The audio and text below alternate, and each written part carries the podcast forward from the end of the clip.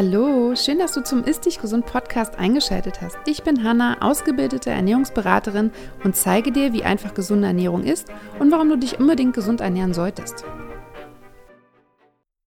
Herzlich willkommen zu einer neuen Folge vom Ist Dich Gesund Podcast. Es ist Dienstag, es gibt eine neue Folge für dich und die ist voller Informationen zum Thema Blähbauch. Ich habe bewusst dieses Thema gewählt, weil einfach so, so viele Menschen damit Probleme haben und sich damit rumschleppen und die Ursache nicht kennen und das auch so ein bisschen ja auch wieder hier hingenommen haben, dass es nun mal so ist. Und ich spreche da wirklich sehr aus Erfahrung, denn das war auch ganz, ganz lange mein Thema. Ich hatte Ewigkeiten ein Blähbauch schon mit irgendwie Anfang 20, würde ich sagen, fing das bei mir an und ich war sehr, sehr schlank damals und ich wurde immer wieder darauf angesprochen, ob ich nicht schwanger bin. Ich finde, es ist extrem aufgefallen. Ich fand das total unangenehm, dass die Hosen dann so gekniffen haben oder dann die Abdrücke da waren. Ich habe mich immer unwohl dadurch gefühlt und im Endeffekt hat es bei mir auch sehr lange gedauert, bis ich die Ursache tatsächlich dafür gefunden habe, weil ich habe es tatsächlich nie so richtig hinterfragt. Das hat mich total gestört. Ich habe mich total unwohl gefühlt. Aber ich habe so richtig dagegen nichts gemacht, außer mir vielleicht mal Lefax zu holen, was nicht wirklich funktioniert hat. Ja, und erst als ich der Ursache nachgegangen bin, habe ich gemerkt, dass es ja tatsächlich Sinn ergibt, wenn man die Ursache kennt und nicht die Symptome nur bekämpft, sondern wirklich an die Ursache geht. Bei mir war es tatsächlich eine Lebensmittelunverträglichkeit. Dazu erzähle ich gleich auch noch mal ein bisschen mehr. Aber wie gesagt, ich weiß, dass sehr viele Menschen damit Probleme haben und ja, ich natürlich auch sehr, sehr viele Kunden habe, die dieses Thema mit sich tragen. Und deswegen habe ich mir gedacht, mache ich einfach noch mal eine Podcast-Folge dazu und kläre ein bisschen auf. Also, ich habe ja gerade schon so ein bisschen angesprochen, welche Symptome da sind. Also es befindet sich natürlich Luft im Bauch, du kannst sie quasi nicht loswerden, es ist ein unangenehmes Gefühl, du fühlst dich aufgebläht, vielleicht hast du auch Bauchkrämpfe, der Bauch ist rund und prall, ist sehr straff, die Bauchdecke ist sehr straff, das kann teilweise auch einfach schmerzen, du kannst Bauchschmerzen haben. Es drückt auf den Magen und kann auch tatsächlich irgendwie zu Appetitslosigkeit oder Übelkeit oder Völlegefühl fühlen, auf jeden Fall zu einem Unwohlsein. Und ja, diese Luft im Bauch sammelt sich einfach an und führt dazu, dass du dich nicht wohlfühlst. Und vielleicht hast du auch schon ganz viel ausprobiert, so wie ich es auch gemacht habe damals und irgendwie nichts hat so richtig funktioniert. Du hast es vielleicht auch nicht lange durchgehalten, es gab keine direkte Verbesserung und dementsprechend ist der Blähbauch nicht weggekommen. Und wahrscheinlich ist es auch bei den meisten so, dass der entweder täglich da ist oder immer mal wieder da ist. Und ich möchte vornherein sagen, dass es völlig normal ist, dass sich Luft im Bauch ansammelt und deswegen vielleicht auch nochmal zur Erklärung, woher kommt denn die Luft im Bauch?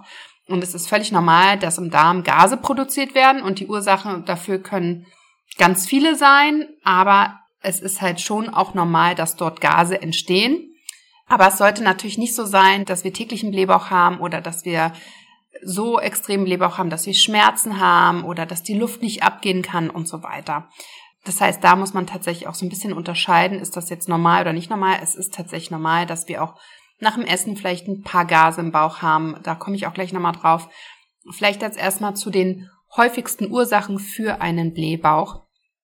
Und hier kommen ganz viele unterschiedliche Gründe zusammen. Zum Beispiel kann es ein ungünstiges Essverhalten sein, ja, durch Stress und Ablenkung. Also es ist ja so, dass wenn wir essen und trinken, einfach immer Luft in den Magen kommt. Im Normalfall ist es natürlich irgendwie, dass unser Körper damit problemlos umgehen kann. Ein Teil der Luft gelangt tatsächlich auch wieder über die Lunge aus, also die atmen wir wieder aus, ne, über, die, über das Blut zur Lunge und dann atmen wir es aus. Ein Teil davon geht in Form von Darmwinden ab und manchmal geht es auch in Form von Aufstoßen ab. Wenn aber jetzt durch hastiges Essen, durch schnelles Essen, durch viel Reden beim Essen einfach sehr viel Luft geschluckt wird, dann kann es natürlich dazu kommen, dass es sehr viel Luft ist und das einfach zu Problemen führt.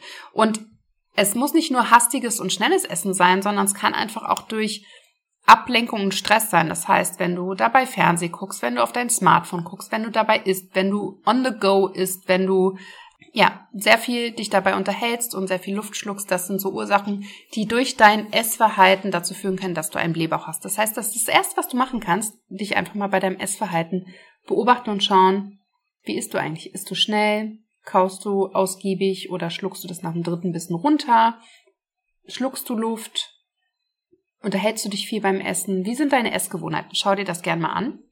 Dann kann es natürlich sein, dass die Verdauung von bestimmten Lebensmitteln einfach zu einer Gasbildung führt. Also es gibt einfach Lebensmittel und Getränke, die das fördern. Das sind zum Beispiel kohlensäurehaltige Getränke, Kohlarten, wie zum Beispiel Rosenkohl, Würsing, Sauerkraut, aber auch Hülsenfrüchte wie Bohnen, Erbsen, Linsen werden oft nicht so gut vertragen. Zwiebeln und Knoblauch können blähend wirken. Auch Lauch zum Beispiel und auch Obst und rohes Gemüse in größeren Mengen oder auch zum Beispiel frisches Brot, frisch gebackenes Brot, wenn man das nicht gewohnt ist und auch Vollkornprodukte nicht gewohnt ist, also wenn da sehr viele Ballaststoffe enthalten sind, dann kann es dazu führen, dass du da einfach ein Blähbauch von bekommst und da macht es total Sinn, das einzuphasen. Also wenn du sagst, okay, du möchtest jetzt deine Ernährung umstellen und mehr Ballaststoffe essen, würde ich jetzt nicht direkt auf weiß nicht, 30 Gramm Ballaststoffe am Tag gehen, sondern das langsam erhöhen, damit dein Körper sich langsam daran gewöhnen kann, weil sonst kann es tatsächlich zu Verdauungsproblemen und Gasbildung kommen. Und Milch und Milchprodukte können natürlich auch zu bestimmten Gasbildungen führen. Dann gibt es die Lebensmittelunverträglichkeiten. Da hatte ich am Anfang gesagt, dass das zum Beispiel auch mein Thema war. Man muss sagen, bei mir war es ein Spezialfall. Ich hatte eine Essstörung. Dementsprechend war natürlich mein ganzer Darm eh nicht intakt und auch mein Immunsystem nicht intakt. Das heißt, die Darmschleimhaut war nicht gut aufgebaut und so weiter. Bei mir kam aber noch hinzu, dass ich dann herausgefunden habe, dass ich relativ viele Nüsse und auch Milchprodukte nicht gut vertrage. Also ich vertrage das Milcheiweiß nicht. Ein Grund dafür war natürlich auch, dass der Darm nicht intakt war. Bei den Nüssen ist es so geblieben. Also ich kann Cashews ganz gut essen, ich kann Erdnüsse ganz gut essen und dann hört es eigentlich auch schon auf. Das ist auch ganz interessant, weil ich war, Nüsse sind ja ein mega guter Snack, aber ich war nie so ein Nussfan und habe die auch so Nüsse aus der Hand so als Snack war nie so meins, hab's dann aber natürlich gemacht, weil ich wusste, es ist ja gesund, gesunde Fettsäuren, Proteine und so weiter aber habe es auch nie wirklich vertragen. Also mein Körper hat mir da eigentlich schon das Zeichen gegeben, ey, ist nichts für dich, bis ich das dann schwarz auf weiß hatte und dann weggelassen habe und dann ging es mir auch deutlich besser. Und so war es mit den Milchprodukten auch. Ich habe relativ lange, ich glaube ein ganzes Jahr komplett auf alle Milchprodukte verzichtet und mir ging es deutlich besser. Also ich hatte innerhalb von zwei Wochen kein Blähbauch mehr. Ich habe mich viel leichter gefühlt. Also es war wirklich ein krasser Unterschied und dann habe ich natürlich auch meinen Darm aufgebaut und jetzt mit meinem ganzen Wissen ist es tatsächlich so, dass mein Darm natürlich sehr gesund ist weil ich meine eigenen Tipps natürlich einfach anwende. Nicht zu 100 Prozent immer regelmäßig und perfekt, darum geht's auch nicht, das möchte ich auch nochmal da einen kleinen Einblick geben, sondern aber einfach kontinuierlich, regelmäßig immer wieder. Und dementsprechend ist mein Darm sehr gut aufgebaut und sehr intakt. Und ich vertrage sogar bis auf Sahne und Kuhmilch auch wieder Milchprodukte. Also ich kann auch wieder Joghurt und Quark essen und Käse auch.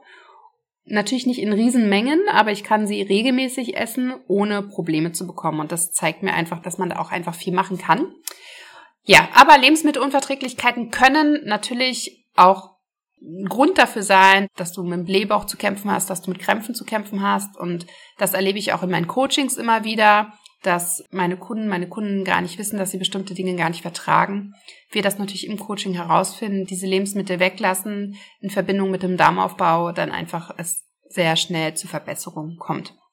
Es ist einfach so, wenn wir bestimmte Lebensmittel nicht vertragen und diese Nahrungsbestandteile nicht richtig verdauen können, dann führt das natürlich zu Verdauungsbeschwerden. Der Körper arbeitet daran und dann kommt es natürlich auch zu vermehrter Gasansammlung im Bauch und zu diesen genannten Symptomen und Ganz oft ist es zum Beispiel eine Glutenunverträglichkeit. Man kann eine Lebensmittelunverträglichkeit haben, man kann aber auch Allergien haben, man kann aber auch wirklich zum Beispiel Richtung Zöliakie etwas haben, da verträgt man Gluten überhaupt nicht und das kann dann tatsächlich auch dazu führen, wenn wir dauerhaft etwas essen, was wir nicht vertragen, dass der Darm quasi sich entzündet oder entzündet ist und gereizt ist, sogenannte stille Entzündungen entstehen und das dann weiter zu Problemen führt, wie zum Beispiel Leaky Gut und anderen Themen und das dann zu weiterführenden Problemen führt, zum Beispiel auch zu Mangel an Nährstoffaufnahmen und so weiter, zu einer Histaminintoleranz und so weiter.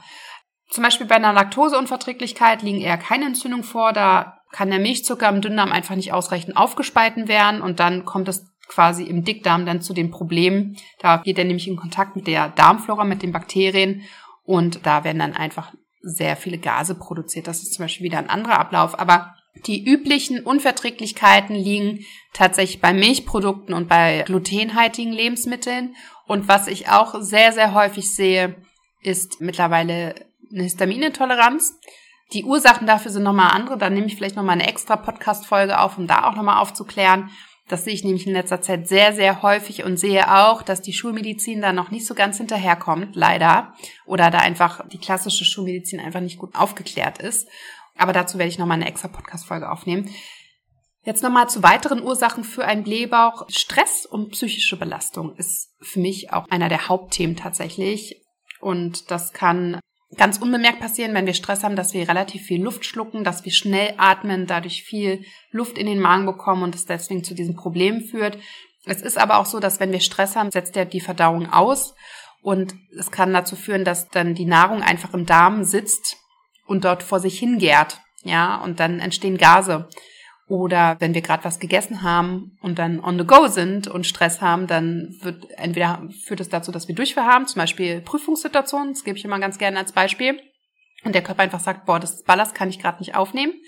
Dann haben wir natürlich keinen Blähbauch, aber dann haben wir quasi auch keine Nährstoffe aufgenommen. Und wenn die Nahrung, wie in den meisten Fällen, einfach da bleibt, wo sie gerade ist, führt es dazu, dass sie da halt gärt und dann führt es zu der Gasbildung. Und ganz oft ist es auch so, dass Stress und psychische Belastung natürlich auch zu depressiven Verstimmungen führen. Und ganz oft ist es so, dass dann Symptome auftreten, die gar nicht so richtig direkt mit der mentalen Gesundheit in Verbindung gesetzt werden, sondern das sind dann tatsächlich körperliche Symptome.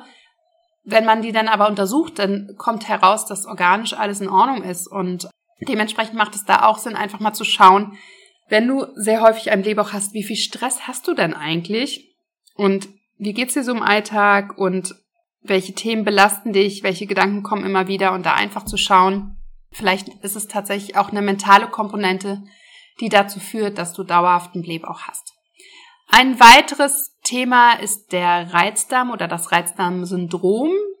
Ja, das wird diagnostiziert, wenn nichts zu finden ist. Also dafür müssten tatsächlich eigentlich alle Unverträglichkeitstests, alles Mögliche gemacht worden sein, um alles Mögliche auszuschließen und dann diagnostiziert man einen Reizdarm. So wird es leider ganz häufig nicht gemacht, sondern es werden ein, zwei typische Tests gemacht auf Fructose, auf Laktose, vielleicht auf Zöliakie.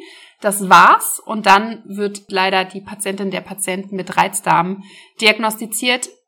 Habe ich ganz, ganz oft Kunden, Kunden, die mit Reizdarm diagnostiziert haben, wo es tatsächlich kein Reizdarm ist, sondern wo wirklich eine Ursache vorliegt, die wir dann im Coaching finden. Reizdarm sind quasi ne Blähbauch, Unwohlsein, Krämpfe, also es sind sehr viele Magen-Darm-Probleme. Wenn man dann aber schaut, was ist es, organisch gesehen ist irgendwas nicht in Ordnung, liegen Entzündungen vor, dann kann man nichts finden. Ich bin tatsächlich der Meinung, man findet immer etwas. Also ich finde tatsächlich bei meinen Kunden immer etwas. Und ich hatte noch keinen Fall, wo wir die Ursache nicht gefunden haben tatsächlich. Dementsprechend führt mich das dann zum nächsten Thema der Dünndarmfehlbesiedlung, die SIBO.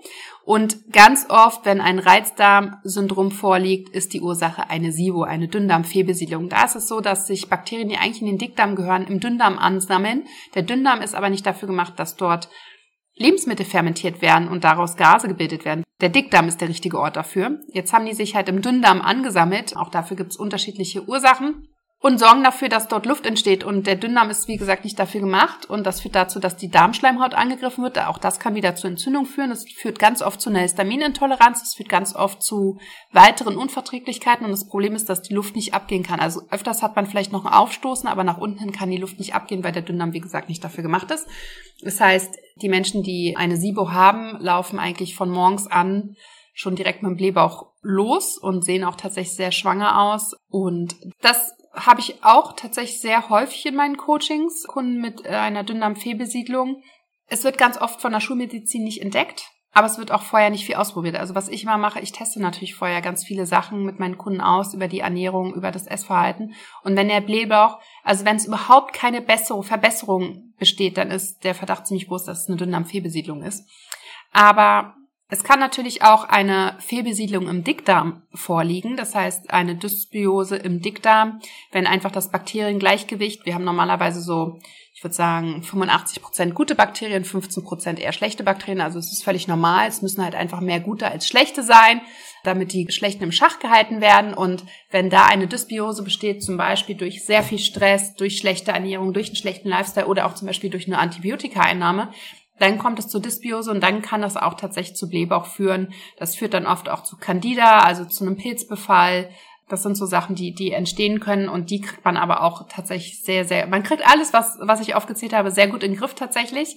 Man muss halt nur die Ursache kennen und dann wissen, was man machen muss. Das ist das Thema und deswegen war es mir auch nochmal wichtig, die unterschiedlichsten Ursachen aufzuzählen, um da einfach so ein bisschen Achtsamkeit zu sagen, wenn, wenn du jemand bist, der oft einen Blähbauch hat, einfach zu sagen, okay, ich beobachte mich jetzt einfach mal selber und schau mal, was es sein kann. Wann geht's mir besser, wann geht's mir schlechter? Vielleicht sowas wie Hülsenfrüchte mal eine Zeit lang weglassen, zu gucken, vielleicht liegt es daran, ganz oft liegt es an der Zubereitung der Hülsenfrüchte und so weiter. Vielleicht vertrage ich bestimmte Lebensmittel nicht, wie Milchprodukte oder vielleicht gerade das Gluten nicht oder so. Das sind so Sachen, die man einfach mal ausprobieren kann und schauen kann, ob eine Besserung eintritt. Und Ansonsten, wenn du dir Unterstützung dort wünschst, dann kann ich dir sehr vom Herzen mein Darmcode-Programm empfehlen, was allerdings gerade geschlossen ist. Denn ich überarbeite gerade das komplette Programm. Das ist ja quasi das Programm, was dir dabei hilft, die Ursache zu finden. Ich zeige dir dort den Weg, was du dann je nachdem, welche Ursache es ist, machen sollst. Wir arbeiten an Ernährung, wir arbeiten am Essverhalten, wir arbeiten an den wichtigen Nährstoffen für den Darm. Wir bauen also den Darm komplett auf, Dünndarm und Dickdarm gehen auch die mentalen Komponenten wie Stressmanagement, zum Beispiel auch Schlaf und allgemein mentale Gesundheit an. Also es ist ein wirklich ganzheitliches, tolles Programm für deine Gesundheit, für deine Darmgesundheit. Und das überarbeite ich gerade, denn es ist mittlerweile schon zwei Jahre alt. Und es gibt ja ein paar neue Studienergebnisse, es gibt ein paar neue Erkenntnisse, ich habe mehr Erfahrung gewonnen, das heißt, es wird komplett neu gemacht. Du kannst dich gerne dafür, wenn du dich dafür interessierst, auf die Warteliste setzen. Die habe ich dir in den Shownotes verlinkt. Und sobald das Programm wieder öffnet und ich dort wieder mein Wissen teile und dich begleiten kann, bekommst du eine E-Mail und bekommst Bescheid. Was ich dir versprechen kann, das wird in den nächsten Monaten passieren. Das wird auch nicht mehr so lange dauern, weil wir da schon dran sitzen, mein Team und ich. Das heißt, wenn du noch ein bisschen Geduld hast, dann kann ich dir das nur empfehlen, dass du daran teilnimmst, weil es ist wirklich ein ganz, ganz tolles Programm und es hat schon sehr, sehr vielen Kunden von mir geholfen. Ansonsten vielen, vielen Dank, dass du wieder dabei warst und zugehört hast und ich freue mich auf die nächste Woche. Bis dahin, ciao!